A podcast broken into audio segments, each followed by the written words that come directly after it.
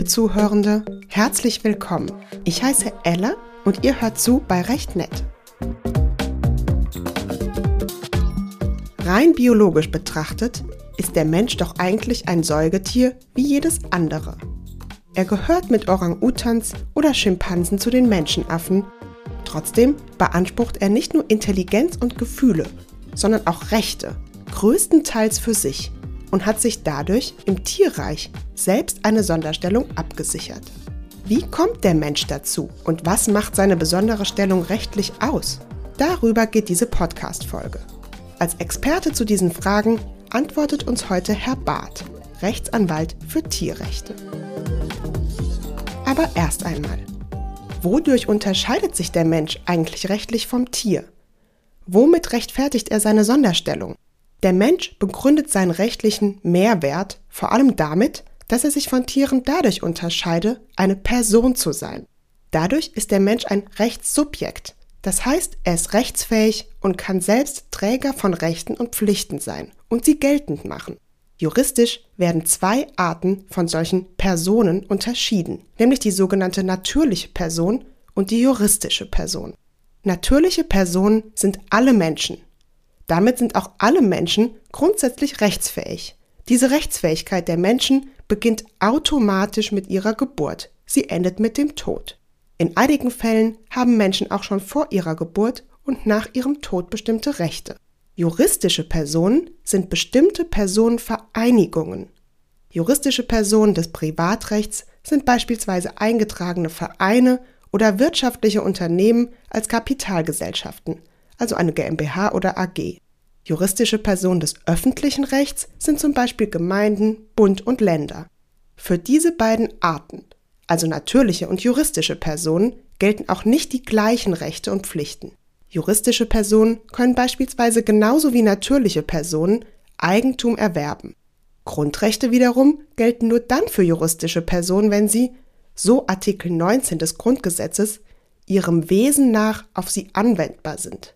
Als Beispiel das Recht auf Leben und körperliche Unversehrtheit nach Artikel 2 Absatz 2 des Grundgesetzes ist wohl seinem Wesen nach nicht auf Aktiengesellschaften anwendbar.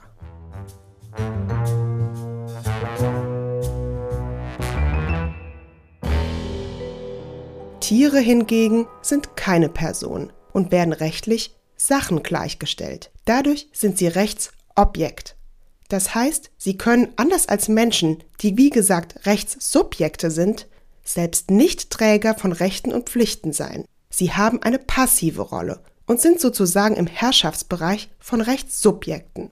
Rechtssubjekte können über Rechtsobjekte frei verfügen oder sie beanspruchen. Das heißt, Menschen können grundsätzlich über Tiere wie über eine Sache verfügen. Aber aufgepasst, Tiere sind aus rechtlicher Sicht keine Sachen. Sie sind ihnen nur gleichgestellt. Die für Sachen geltenden Regeln sind auch auf sie anwendbar. Wie es der Paragraph 90a des bürgerlichen Gesetzbuchs ausdrückt, Tiere sind keine Sachen. Sie werden durch besondere Gesetze geschützt. Auf sie sind die für Sachen geltenden Vorschriften entsprechend anzuwenden, soweit nicht etwas anderes bestimmt ist. Das ist auch nicht nur Wortklauberei. Durch diese rechtliche Regelung wird sichergestellt, dass Tiere zwar ebenso wie andere Sachen von einem Menschen besessen werden können oder dass wir Tiere essen dürfen. Allerdings dürfen Tiere zum Beispiel nicht gequält oder grundlos getötet werden, was ja bei einer Sache völlig egal wäre. Diese sie von den Sachen unterscheidenden Sondervorschriften finden wir heute vor allem im Tierschutzgesetz. Tatsächlich ist der Tierschutz im deutschen Recht noch nicht allzu lange von Bedeutung.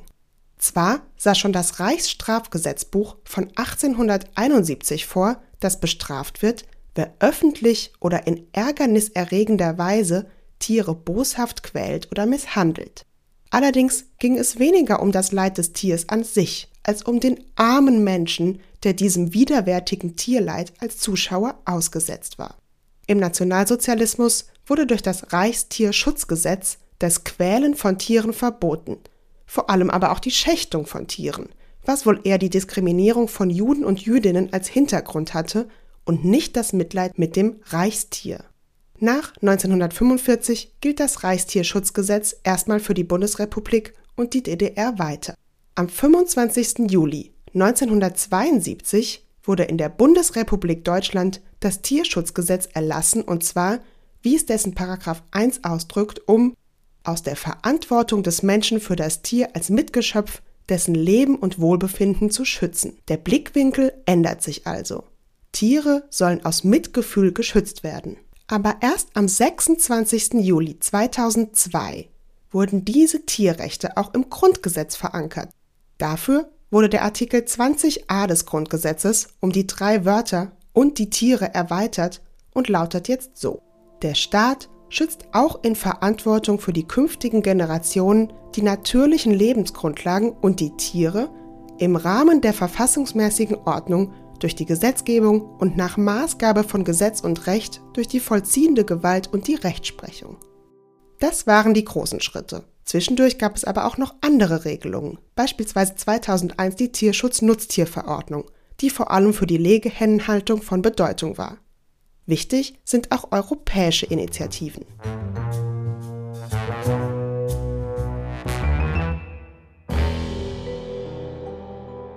Aber wie ist das? Sind diese Gesetze tatsächlich ausreichend, um Tiere vor Qual und Schmerzen zu schützen?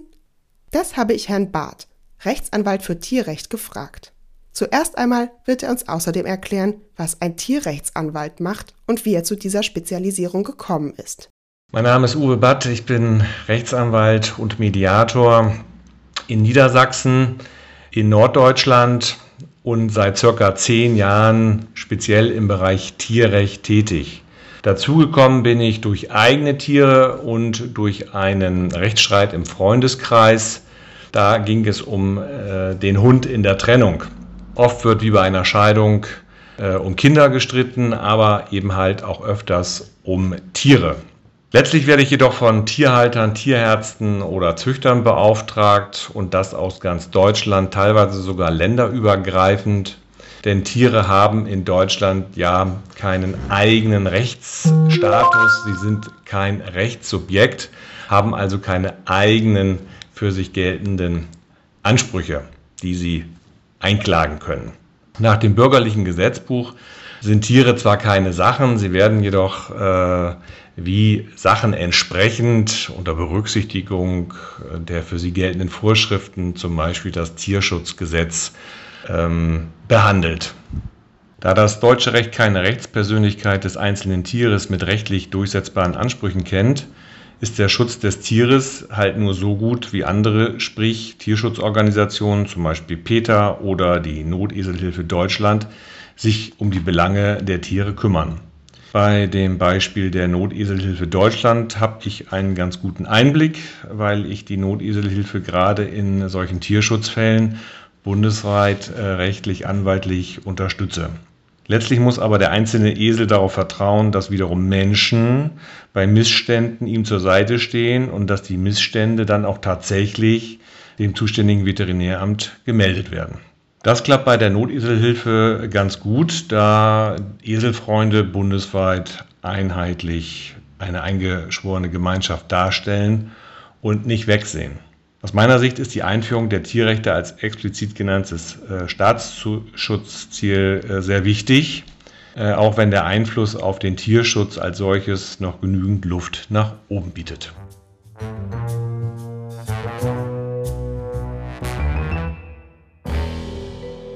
Wie es Herr Barth ausdrückt, es ist noch Platz nach oben. Das heißt, dass der Schutz von Tieren durch mehr Rechte in Deutschland verbessert werden könnte. Zwar stehe der Tierschutz seit 2002 als Staatsziel im Grundgesetz, die tatsächliche Umsetzung des Tierschutzes sei aber mangelhaft, so zumindest viele Tierschützerinnen. Beispielsweise wird das Tierschutzgesetz kritisiert. Wie wir eben gehört haben, darf laut dessen Paragraph 1 niemand einem Tier ohne vernünftigen Grund Schmerzen, Leiden oder Schäden zufügen. Allerdings könne es angesichts des Staatsziels Tierschutz doch nicht als vernünftiger Grund angesehen werden, Tiere aus rein wirtschaftlichen Gründen zu quälen oder massenhaft zu vernichten, so der Tierschutzbund. Zum Beispiel werden Puten, um dem Fleischkonsum der Deutschen gerecht zu werden, oft so gemästet, dass sie kaum aus eigener Kraft mehr stehen können. Andere Tierschützerinnen kritisieren zum Beispiel, dass Deutschland die Umsetzung von EU Tierversuchsrichtlinien verweigere, beispielsweise die Tierschutzorganisation PETA. Ein Ansatz wäre, auch Tiere zu rechtsfähigen Personen zu machen. Dadurch wären sie dann rechtlich nicht mehr Sachen gleichgestellt, sondern sie würden vom Rechtsobjekt zum Rechtssubjekt aufsteigen und damit, wie auch natürliche und juristische Personen, eigene Rechte und Pflichten besetzen. Sie könnten eine eigene rechtliche Kategorie darstellen, die tierliche Person, in Ergänzung zur natürlichen und juristischen Person. Das schlägt beispielsweise die Juristin Saskia Stucki vor. Ihr zufolge wäre eine Neupositionierung des Tieres als Rechtssubjekt denkbar. Denn rechtlich gibt es ja schon jetzt diese zwei verschiedenen Arten von Personen mit Rechtsfähigkeit. Das heißt doch eigentlich, es ist grundsätzlich nicht ausgeschlossen, dass noch weitere hinzukommen. Damit könnten auch andere Lebewesen oder sogar Dinge zu Personen im rechtlichen Sinne werden. So gibt es beispielsweise die Diskussion, ob Maschinen, die sehr autonom handeln, zu sogenannten elektronischen Personen mit Rechten und Pflichten werden könnten. Die Frage stellt sich zum Beispiel, wenn ein selbststeuerndes Auto einen Unfall baut oder bei Robotern in der Industrie und Pflege. Sogar das Europäische Parlament hat diesen Gedanken 2017 ins Spiel gebracht. Das würde bedeuten, dass eine Maschine selbst Adressatin von Rechtsnormen wäre. Sie müsste sich an Rechtsnormen halten und könnte haftbar oder sogar strafbar werden. Mehr noch als bei selbstständigen Maschinen kann man sich aber die Frage nach dem Personsein bei anderen Lebewesen als dem Menschen stellen, also bei Tieren. Denn was dieses Personsein eigentlich ausmacht, ist rechtlich nicht festgesetzt. Im Englischen gibt es dafür immerhin schon mal einen Begriff, Personhood. Der Biologe und Verhaltensforscher Carsten Brensing bemerkt in seinem Buch Persönlichkeitsrechte für Tiere, dass das im Deutschen nicht so ist. Er nennt diesen Zustand, eine Person zu sein, Personalität. Aber woran macht man den Zustand fest? Wer kann zur Person werden? Carsten Brensing kritisiert, dass der Begriff immer untrennbar mit der menschlichen Person verbunden ist. Er hinterfragt, ob das wissenschaftlich überhaupt gerechtfertigt ist.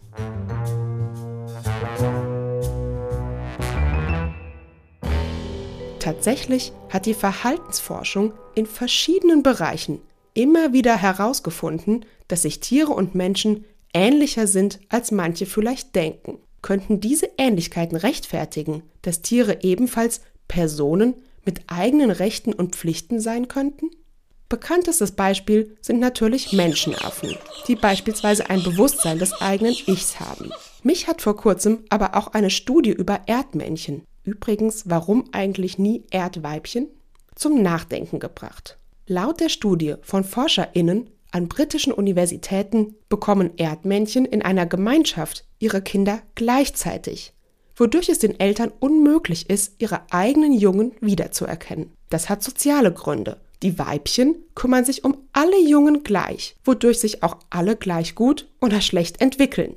Sonst bevorzugen Eltern immer ihren eigenen Nachwuchs, wie auch Menschen. Erdmännchen hingegen stellen durch diesen Schleier der Unwissenheit, wie es die ForscherInnen ausdrücken, eine gerechte Gesellschaft sicher. Das ist fortschrittlich. Tiere sind also fähig, eine sozial gerechte Gesellschaft zu erschaffen. Ein anderes Beispiel ist der Magellan-Pinguin. Beim Ausbrüten der Eier wechseln sich Männchen und Weibchen zu gleichen Teilen ab. Hätte nicht beispielsweise das gerechte Erdmännchen oder der fortschrittliche Magellan-Pinguin verdient, auch eine Person zu sein? Rechtlich wäre das denkbar. So die Juristin Saskia Stucki. Ihr zufolge ist weder die Vernunftfähigkeit noch das Menschsein an sich eine zwingende Voraussetzung für Rechtspersönlichkeit. Außerdem habe eine Rechtsordnung doch die Freiheit, ihre Rechtssubjekte selbst zu bestimmen, wie sie es jetzt ja auch schon tut. Wenn schon fiktive Konstruktionen oder unnatürliche Einheiten, wie die juristische Person, Rechtspersonen sein können, dann müssten doch erst recht Tiere als empfindungsfähige, natürlich existierende Wesen die Möglichkeit haben, Rechtspersönlichkeit zu erlangen. So zumindest Saskia Stucki.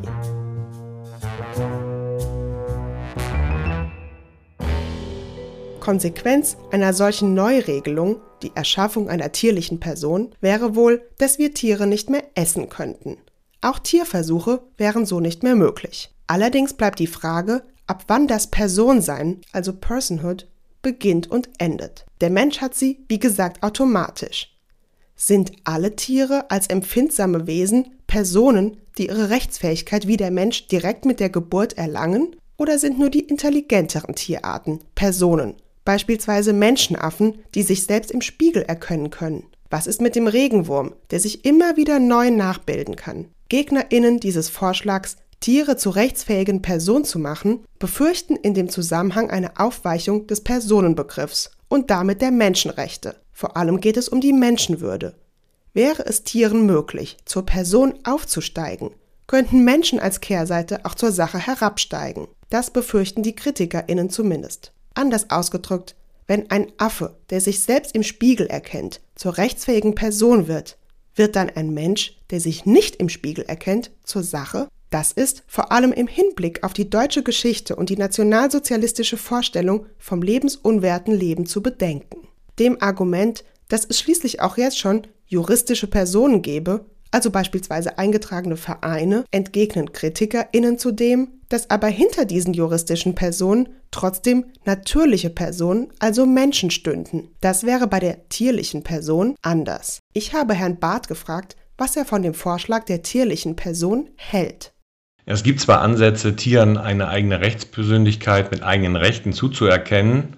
Hier wird öfters die tierliche Person neben dem Menschen und den juristischen Personen genannt. Für mich als Jurist ist das aber schwer greifbar, denn die Gleichstellung mit Sachen ist zwar nicht unproblematisch, löst aber die juristischen Hürden weitestgehend ganz ordentlich. Auch wenn ich mir wünschen würde, dass Tiere selbstständige Rechtssubjekte wie die tierliche Person wären, fehlt mir die Vorstellung, wie man die Rechte des einzelnen Tiers ohne Rückgriff auf das Konstrukt durch den Menschen als Tierhalter effektiv umsetzen kann. Herr Barth hat noch eine andere Problematik angesprochen. Wenn Tiere zur rechtsfähigen Person würden, dann müssten sie ihre damit einhergehenden Rechte ja auch rechtlich durchsetzen können. Wie soll das gehen?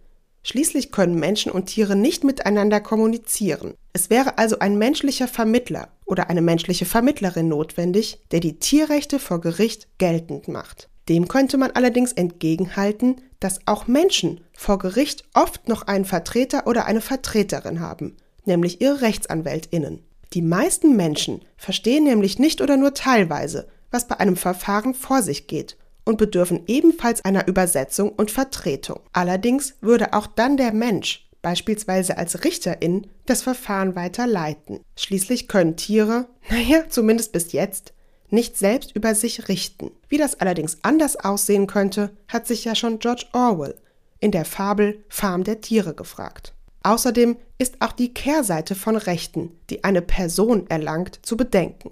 Die rechtlichen Pflichten. Kann ein Tier rechtlich verfolgt werden, wenn es seiner Pflicht nicht nachkommt? Beispielsweise das strafrechtliche Verbot, andere zu verletzen. Beißt ein Esel einen anderen Esel oder einen Menschen, wird seine Tat dann strafrechtlich verfolgt? Hier kann man an die sogenannten Tierprozesse denken, die einigen ForscherInnen zufolge ab dem 13. Jahrhundert stattgefunden hätten. Bei diesen Tierprozessen sollen Strafverfahren gegen Tiere stattgefunden haben, die Menschen getötet hatten, mit einer anschließenden öffentlichen Vollstreckung des Urteils der Hinrichtung des Tiers. Allerdings ist bei ihnen nicht ganz klar, ob sie nur ein reiner Mythos sind da die Forschungslage dünn sei, so die eher skeptischen Forscherinnen zu dem Thema. Aber wäre das vielleicht eine Möglichkeit, auch Tiere zu ihren Pflichten anzuhalten?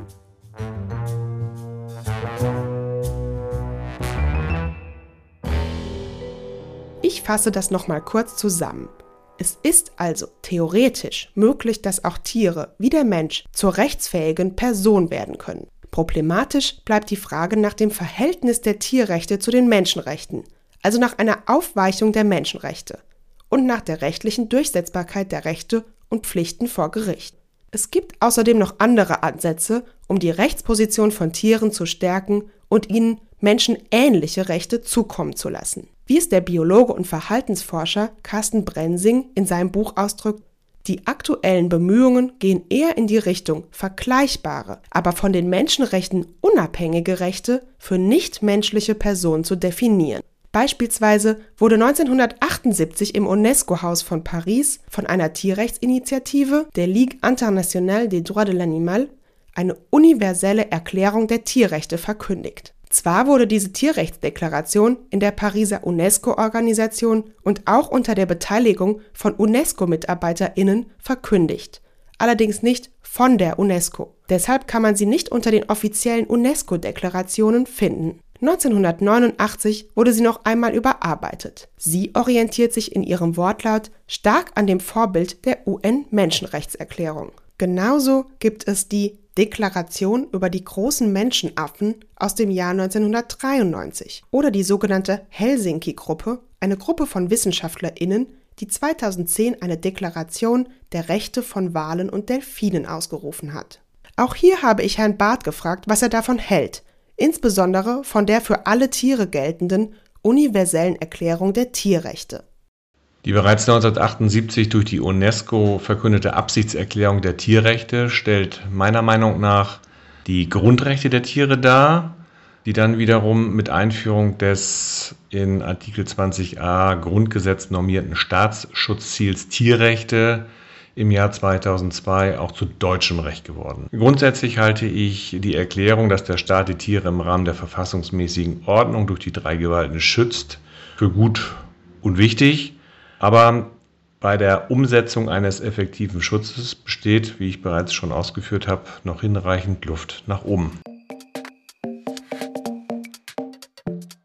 Zusammenfassend kann man sagen, dass bei dem Schutz von Tieren noch Verbesserungsbedarf besteht. Hierbei gibt es verschiedene Ansätze. Tiere könnten Rechtspersönlichkeit erlangen und von der Sache, zumindest ihrer rechtlichen Behandlung nach, zur Person aufsteigen. Dadurch wären Tiere selbst Träger von Rechten und Pflichten. Sie wären außerdem dem Herrschaftsbereich des Menschen entzogen, könnten also nicht mehr dessen Eigentum sein. Hierbei stellen sich allerdings einige Fragen, die vor allem die rechtliche Durchsetzung betreffen, also die Möglichkeit von Tieren, ihre Rechte ohne menschliche Sprache durchsetzen zu können, und das Verhältnis zu den Menschenrechten. Zum anderen könnten Tiere menschenähnliche, aber vom Menschen unabhängige Rechte erlangen, wie es die universelle Erklärung der Tierrechte vorsieht. Wie gesagt, schon George Orwell hat sich die Frage gestellt, als er 1954 die Fabel Farm der Tiere schrieb wohl als Parabel auf die Geschichte der Sowjetunion. Hier übernehmen die Tiere die Herrschaft über eine vom Menschen geführte Farm. Nach und nach wird sie zur Gewalt- und Willkürherrschaft. Das Tier ist anscheinend nicht besser als der Mensch. Trotzdem dulden die Tiere diese Herrschaft sehr lange, denn damals waren sie Sklaven gewesen und jetzt waren sie frei. Und das machte den Unterschied. Würden Tiere zur tierlichen Person, also zum Rechtssubjekt, wären auch sie keine Sklaven mehr. Ist das bei allen Schwierigkeiten, die sich dabei stellen würden, vielleicht trotzdem ein Schritt zu einem besseren Verhältnis von Menschen und Tieren? Was meint ihr? Liebe Zuhörerinnen, ich freue mich, dass ihr bei dieser Folge dabei wart. Ich danke Herrn Barth für das Interview und die Bereicherung des Podcasts. Und euch sage ich bis zum nächsten Mal bei Recht Nett. Ich freue mich auf euch.